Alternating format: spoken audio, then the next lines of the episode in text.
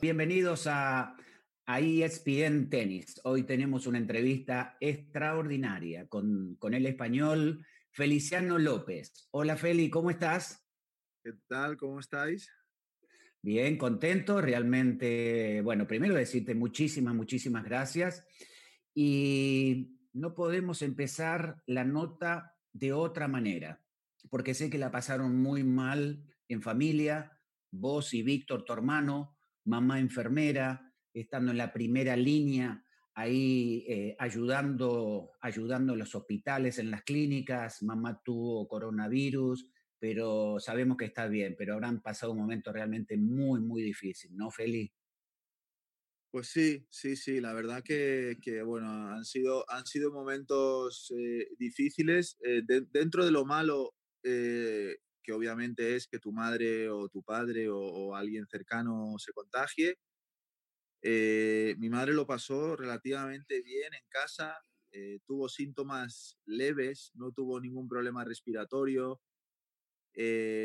no tuvo fiebre altísima, entonces, digamos que el, que el, que el virus la atacó, pero, pero de, de, manera un poco más leve. Entonces, pues ella se cuidó mucho porque desde el primer momento que, que tuvo el, el, primer síntoma, eh, tomó precauciones en casa para que mi padre no se contagiara y milagrosamente, milagrosamente mi, padre no se contagió y está perfecto que era el, mayor miedo que, teníamos en casa, obviamente, eh, porque dos personas de 64 años, las dos contagiadas viviendo en la misma casa, pues, pues hubiera sido un problema muchísimo más grande, ¿no? Entonces, pues bueno, dentro de la preocupación y de lo malo, mi madre ya, ya está bien, dio, dio, dio ya negativo en el test y mañana va a volver a trabajar, o sea que, imagínate. Sí, con la gran cantidad de infectados que hay, ¿no? Que la están pasando muy mal ahí en, eh, en, España y Belén, que es una enfermera espectacular, tengo entendido. Bueno, de nuevo se reanuda a lo que más le gusta. Sí, así es. Eh, es difícil de, entender para los que no somos eh, personal sanitario, pero es así. Mi madre pues, le encanta lo que hace, ella lleva toda la vida dedicada a eso y siente que tiene que volver a ayudar a los demás, a colaborar de la manera que sea en el hospital. Y, bueno, yo realmente, pues al principio tenía miedo, parece ser que, que, cuando una vez quedas negativo, estás inmunizado por, por un tiempo, no se sabe muy bien cuánto, pero porque esto es muy nuevo todo, pero parece ser que es así. Entonces, bueno, estamos ya más tranquilos, contentos, mi padre está bien y, nada, y, esperando a que toda esta situación eh, en España pues termine de una vez y podamos poquito a poco recuperar nuestra vida. Ojalá que así sea, Feli, pero bueno, ahora sos vos que tenés que ayudar a mamá, sos vos que tenés que ayudar a mamá y a papá, porque ellos te, te ayudaron mucho cuando eras chico. Te frustrabas mucho cuando perdías y tu madre te decía, no te preocupes, Feli, hay cosas peores en la vida. Y ella te contaba de los enfermos que ella veía y vos mismo le decías, gracias mamá, y eso te alentaba mucho. ¿Es así?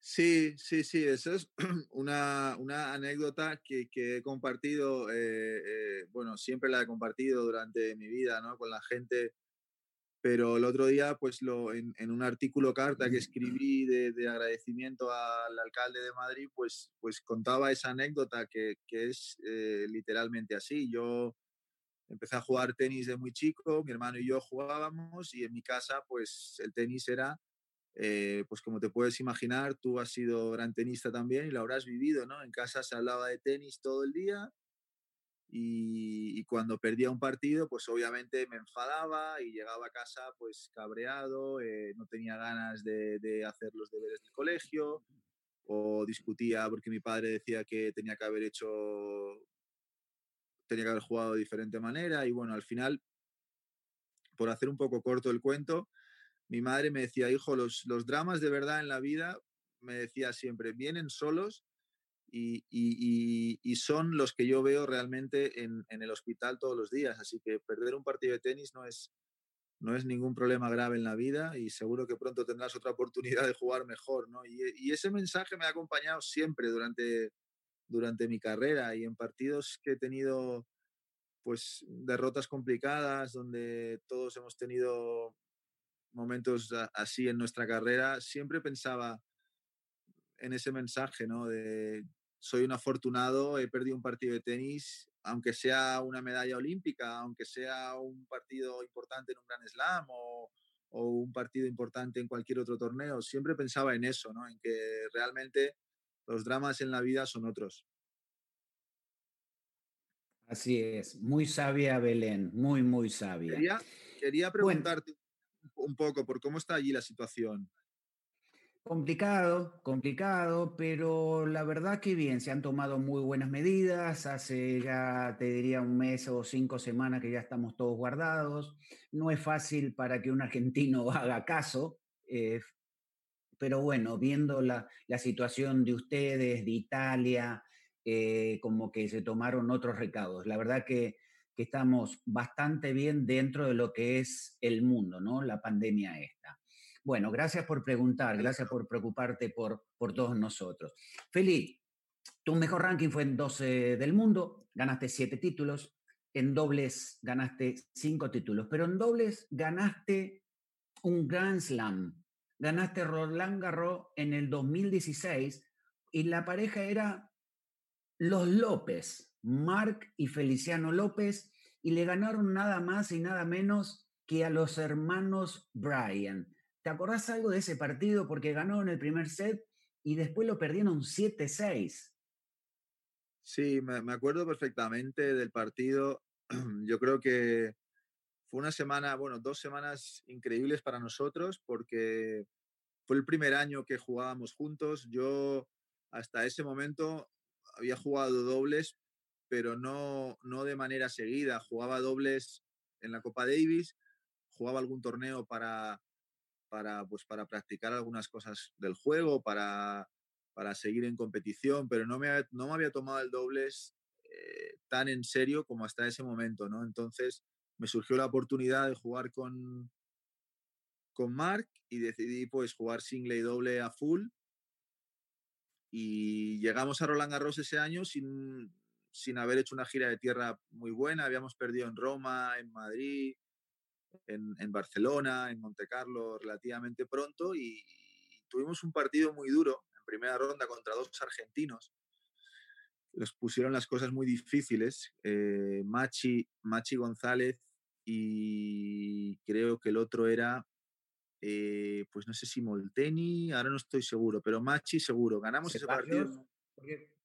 No, Ceballos no fue ganamos el partido muy duro, 7-5 el tercero, y, luego empezamos a jugar muchísimo mejor, ganamos a, bueno, a Herbert Maú, a las mejores parejas del mundo, a Dodig Melo, a Baselán y Benetó, ganamos a, bueno, a cuatro parejas de las, de las diez mejores del mundo, y en la final contra los Bryan empezamos muy bien, tuvimos match ball en el tiebreak, eh, al resto lo perdimos, y nos fuimos al tercero, con las dudas de, de, haber perdido esa oportunidad y, de estar jugando contra los Bryan y pensando que, que, igual se nos iba a escapar el partido, ¿no? Y, la verdad que jugamos muy bien, fuimos valientes y, ganamos un gran slam, ¿no? Que fue, fue algo muy bonito, la verdad, y sobre todo para Mark también, que él es que él eh, fue singlista en su momento, pero prácticamente ha dedicado su vida al doble y me sentí muy, muy orgulloso de poder ayudarle a conseguir algo así. Realmente fue algo espectacular porque le ganaron nada más y nada menos que a una pareja que lleva más de 100 torneos ganados, como los hermanos Bryans. Bueno, jugador, a ver, ¿cómo lo podemos definir a Feliciano López? Atípico, atípico como el tenista eh, español, porque yo me acuerdo, o sea, nunca lo vi, pero sí me han contado mucho. Mi entrenador Pato Rodríguez lo conocía mucho y lo conoce mucho Manolo Santana, que jugaba con mucho top. En la época de, Orantes, Higueras. ¿Pato fue tu entrenador? El, Pato fue mi entrenador, sí, correcto, de chiquitito, de los 15 años. Gran tipo, el Pato Rodríguez. Sí, gracias, gracias, se lo voy a decir. Eh, rompiste el molde porque vino un sacador tremendo, Saki Red, chip and charge, con un slice impresionante, entrando mucho a la red. ¿De dónde sacaste esa, eh, ese, ese juego que era nada que ver con, con, los españoles? ¿De dónde salió? ¿Quién te dijo, vos tenés que jugar así? Pues, a ver, no sé si me lo dijo alguien en particular, yo creo que no. Yo, yo me crié, me crié al principio de niño jugando en canchas rápidas. Eh, yo, yo viví por circunstancias del trabajo de mi padre en, en, Melilla, que es una parte de España que está fuera de lo que es la península ibérica, de lo que la gente conoce como España. Esto está fuera, pertenece, eh, no pertenece, pertenece a España, pero forma parte, digamos, del territorio de Marruecos. Está, lo separa de España el estrecho de Gibraltar. Hay dos, dos pequeñitas ciudades que son Ceuta y Melilla, y nosotros vivíamos ahí por circunstancias del trabajo de mi padre y yo me crié, empecé a jugar al tenis ahí en pistas rápidas, bastante rápidas.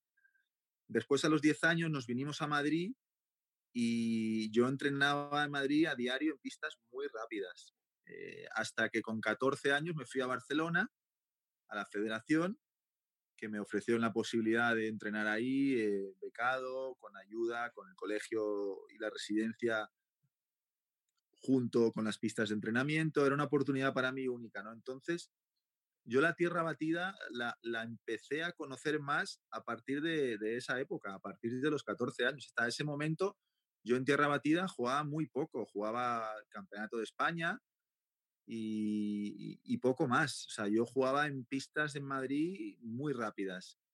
Quizá fue eso un poco lo que me, lo que me hizo jugar o tener el estilo que tengo. Y luego las condiciones que, que, creo que le da Dios a uno, ¿no? A mí, a mí me dio, pues, eh, era un jugador, ahora no tanto, pero era un jugador más o menos alto para la época en que empecé a jugar. Ahora ya todo el mundo mide 1,90, pero cuando yo empecé a jugar, no había tantos jugadores de por encima de 1,90 o 88. Yo mido un 88, pero bueno, en aquel momento era de los, de los jugadores físicamente altos, fuertes. Y, Dios me dio pues, pues un saque, un buen saque. Y, con el tiempo, pues con la experiencia de los años, yo me di cuenta que, que pues, que tenía que aprovechar las cualidades que tenía, ¿no? Y, y entre ellas era mi saque y a raíz de ahí construir un poco mi juego, ¿no? Pero, pero bueno, ha sido un poco, yo creo, el, hecho de haber eh, entrenado de niño en pistas rápidas y luego el hecho de, de, conocerte a ti mismo tu juego y saber explotarlo un poco, ¿no? Un gran jugador, un gran jugador de cancha rápida, cancha lenta, presionaste mucho a los jugadores y, y qué bien te fue el año pasado en Queens. Ganaste singles y dobles. Eh, le ganaste, bueno, a, del Potro que no pudo jugar, le ganaste al francés, este, mm, que no, que no me, ahora no me está viniendo a la mente, pero ya me va. Eh, ¿Perdón? Simón, Simón. Simón, Gil Simón, le ganaste la final de Gil Simón, jugaste con Andy Murray la final y también lo ganaste ahí en Queens. Que felicitaciones, realmente un torneo impresionante porque era una semana antes de Wimbledon. Sí, quizá, quizá ha sido la semana, la semana más increíble de, mi vida, ¿no? Por, pues, por, todas las cosas que pasaron esa semana allí, en un momento así de mi carrera, con 38 años casi, eh, de repente llegar a un torneo como Queens y ganar en single y en doble, no me lo hubiera imaginado ni en el mejor de mis sueños. Y creo que para que eso fuera posible, pues tuvieron que pasar muchas cosas, porque porque el primer partido estaba set y break abajo, lo acabé remontando, después eh, jugaba con Juan Martín, que desgraciadamente eh, se lesionó, eh, que, que, que, obviamente nunca se sabe lo que hubiera pasado en ese partido, pero, pero Del Potro en hierba es un jugadorazo y, y a lo mejor no hubiera tenido la oportunidad eh, de, haberle ganado, no lo sé, ¿no? Pero después jugué en cuartos increíble, después en semis le gané a Félix, al canadiense jugando muy bien, y luego todo, a todo eso hay que unirle el que jugaba el doble cada día con Andy, que Andy volvía a jugar al tenis después de estar dos años con, con operaciones, con problemas, y era la primera vez que él volvía a jugar al tenis después de todos sus problemas en Inglaterra, en su país, delante de su gente, en un torneo como Queens. viví una cantidad de emociones durante esa semana que, difícilmente las voy a olvidar, eh, la verdad. Y, creo que ha sido, pues, posiblemente la mejor semana de, mi vida, ¿no? Eh, deportivamente hablando. A ver, hablando jugaste muy bien, porque para ganar un torneo le tenés que ganar a todos y había grandes figuras. Eh, jugaste con Andy y jugaste con los Big Four, que en esos momentos era, bueno, lo que ya sabes, ¿no es cierto? Roger, Rafa, eh, Djokovic y, y, Andy. Los conocés, jugaste. Contame algo de cada uno de ellos. ¿Qué es lo que más te sorprende de, de estos cuatro grandes?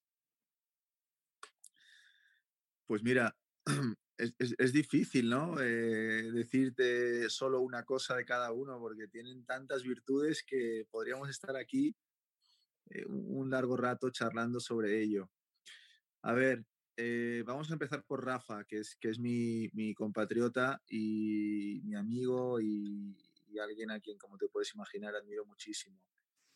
De todas sus capacidades y habilidades, destacaría sobre todo eh, su capacidad de mantener la calma y de sacar lo mejor de sí mismo en los momentos difíciles de los partidos, en los breakpoints, en los momentos de más tensión.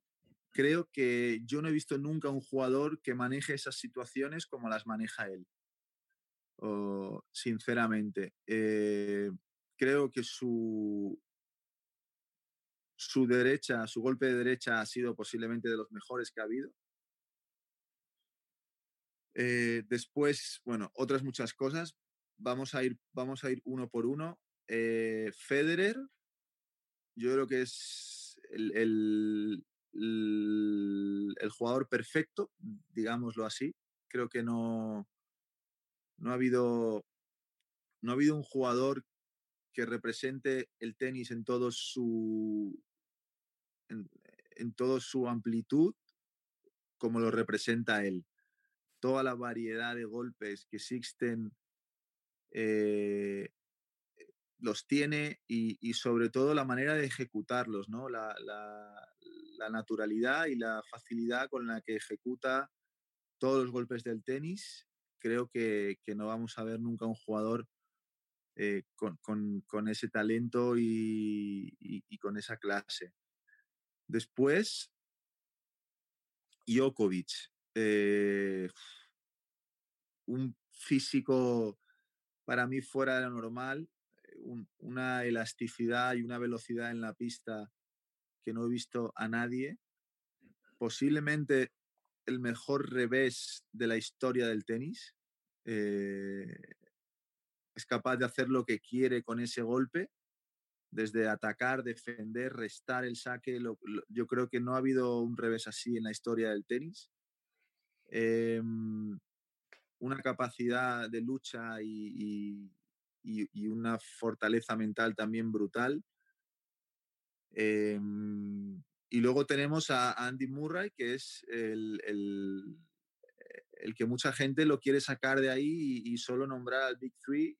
Y creo que que es un jugadorazo con unas habilidades tremendas, una capacidad de sacrificio brutal, un feeling, un feeling en la mano espectacular, eh, bola que toca, bola que va adentro, da igual cómo esté colocado, que la bola de alguna manera u otra acaba entrando.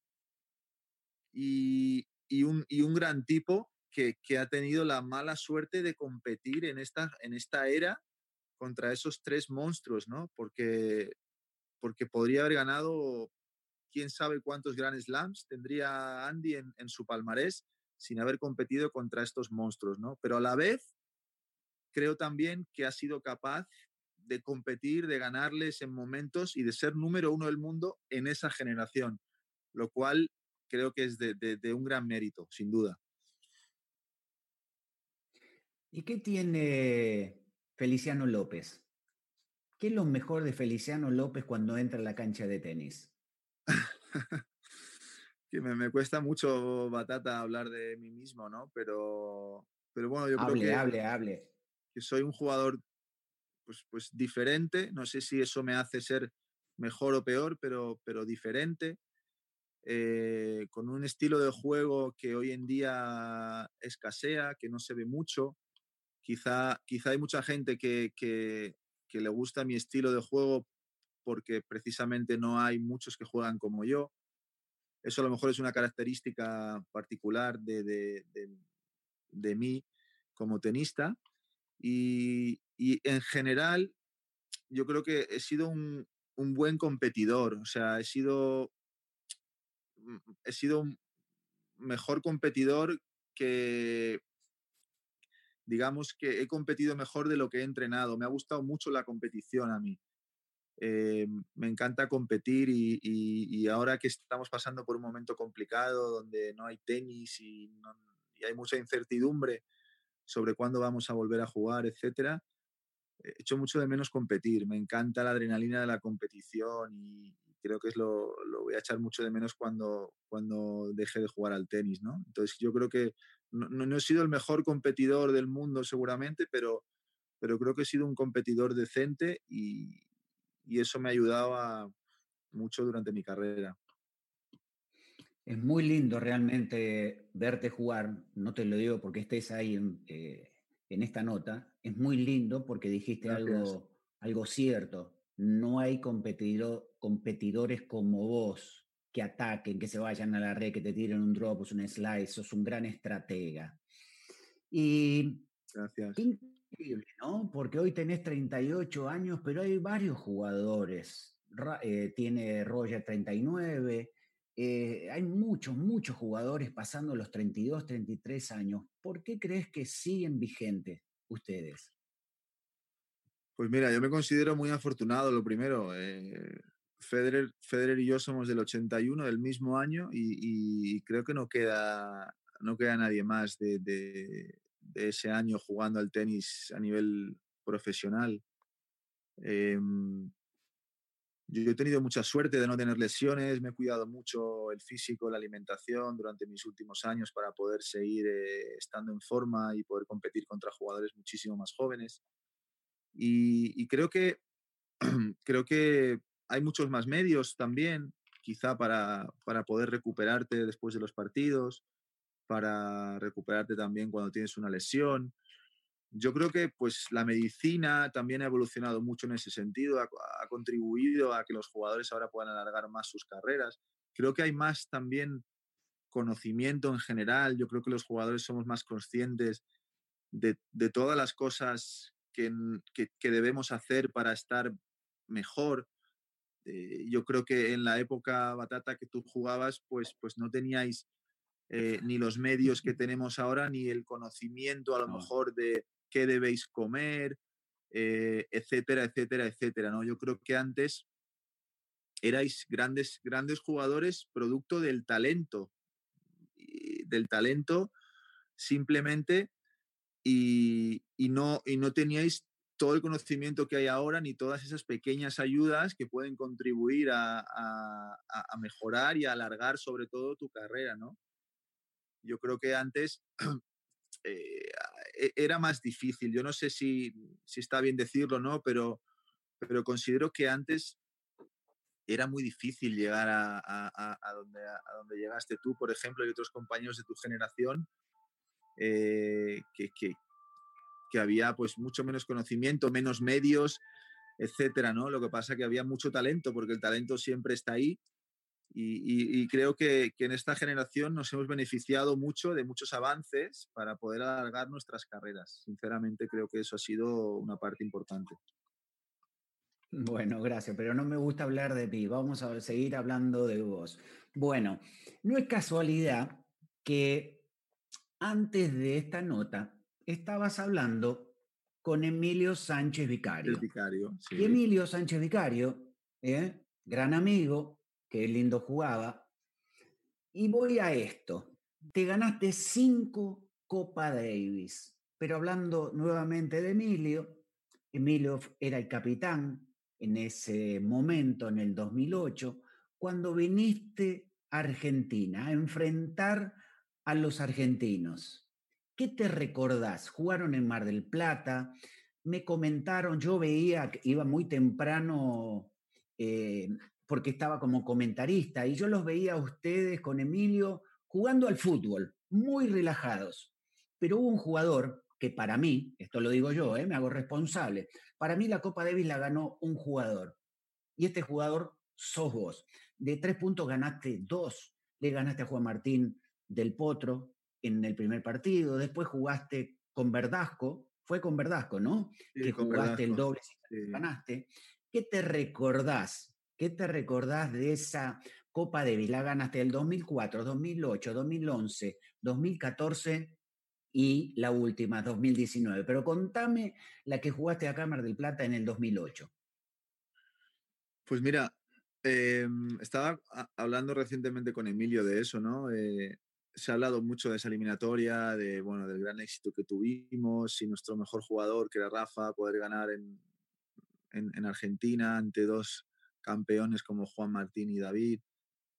Y, y, aparte de, todo eso, ¿no? Yo creo que eh, nosotros, mm, parte del éxito nuestro esa semana fue el, concebir esa final como una oportunidad que teníamos de demostrar que éramos capaces de, ganar la Copa Davis sin nuestro mejor jugador y siendo, y siendo quizá o, seguramente los menos favoritos, ¿no? Eh, era David Ferrer, Feliciano López, Fernando Verdasco y Marcel Granollers contra Del Potro, eh, David Nalbandián, Acasuso y, y Caleri, ¿no? Y solo el hecho de ver a Nalbandián y Del Potro en el, en el equipo argentino eh, imponía mucho respeto, ¿no? Sobre todo para, para, para, nosotros, aunque David Ferrer tenía un ranking, no me acuerdo si estaba estaría cerca del top 10, yo era el 20, 20 algo del mundo, Verdasco también.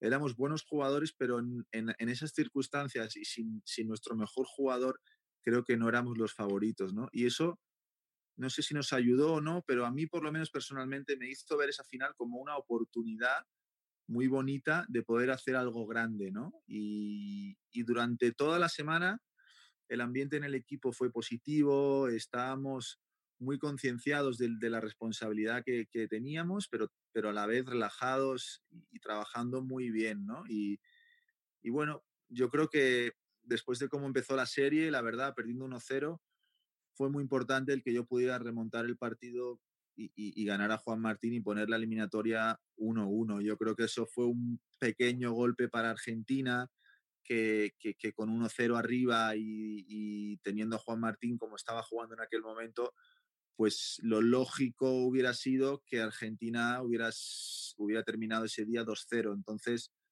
de repente, acabaron las cosas 1-1 y eso pues generó un poquito de, dudas en el equipo argentino y después lo que les acabó, creo yo, de hacer daño fue el perder el doble. Yo creo que después de perder el doble, creo que, que sí que fue un golpe muy duro para ellos, ¿no? Pero más allá de nuestro éxito, eh, lo comentaba con Emilio antes, fue Em, la experiencia personal que me, lleva, que me llevé de Mar del Plata para toda mi vida, de haber podido vivir y jugar en un ambiente como el que hubo ese día, en, esos días, perdón, en el pabellón de Mar del Plata.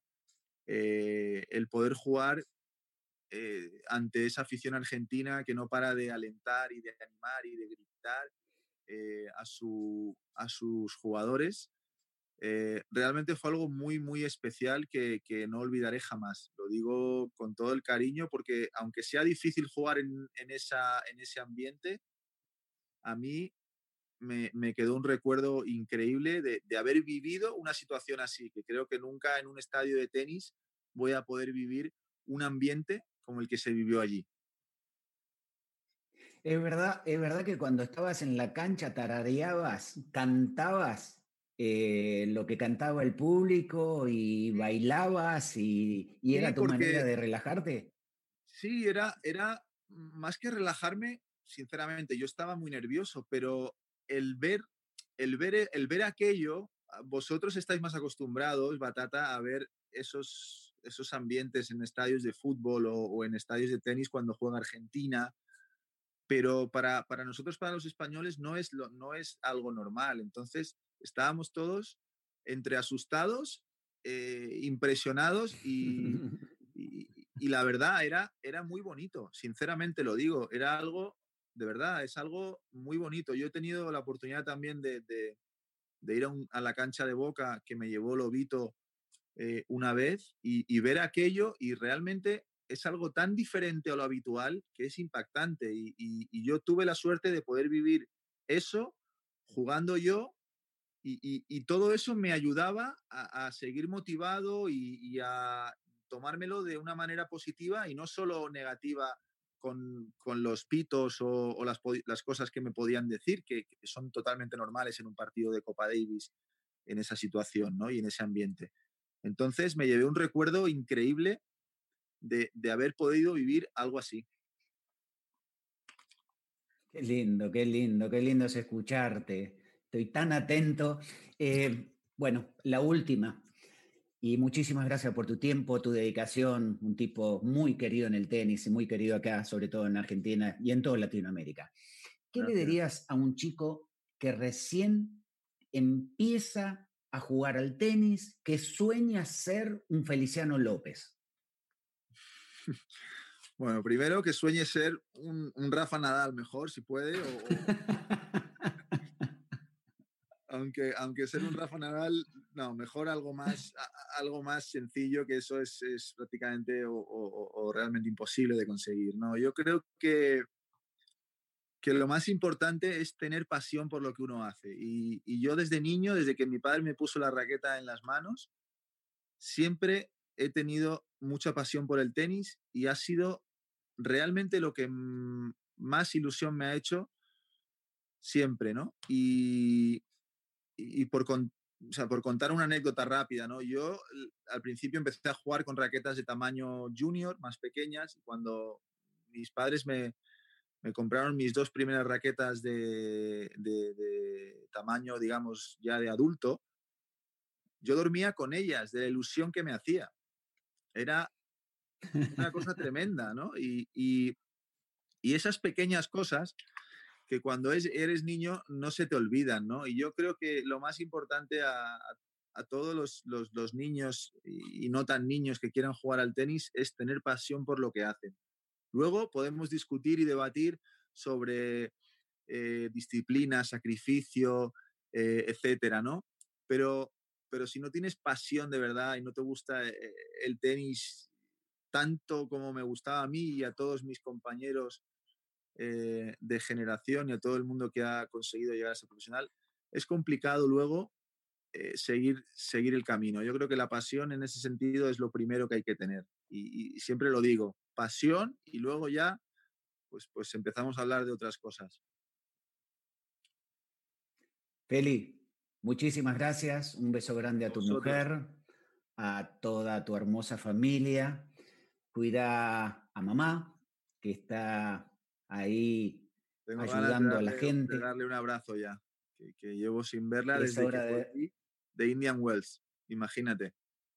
Claro, yo, yo vine de Estados Unidos y, cuando llegué, cuando llegué de Estados Unidos ya empezó la situación de, confinamiento. O sea, no, no, no, tuve tiempo de ver a nadie eh, antes de que empezáramos a estar encerrados en casa. O sea, llevo, llevamos ya en esta situación dos meses y no he visto absolutamente a nadie.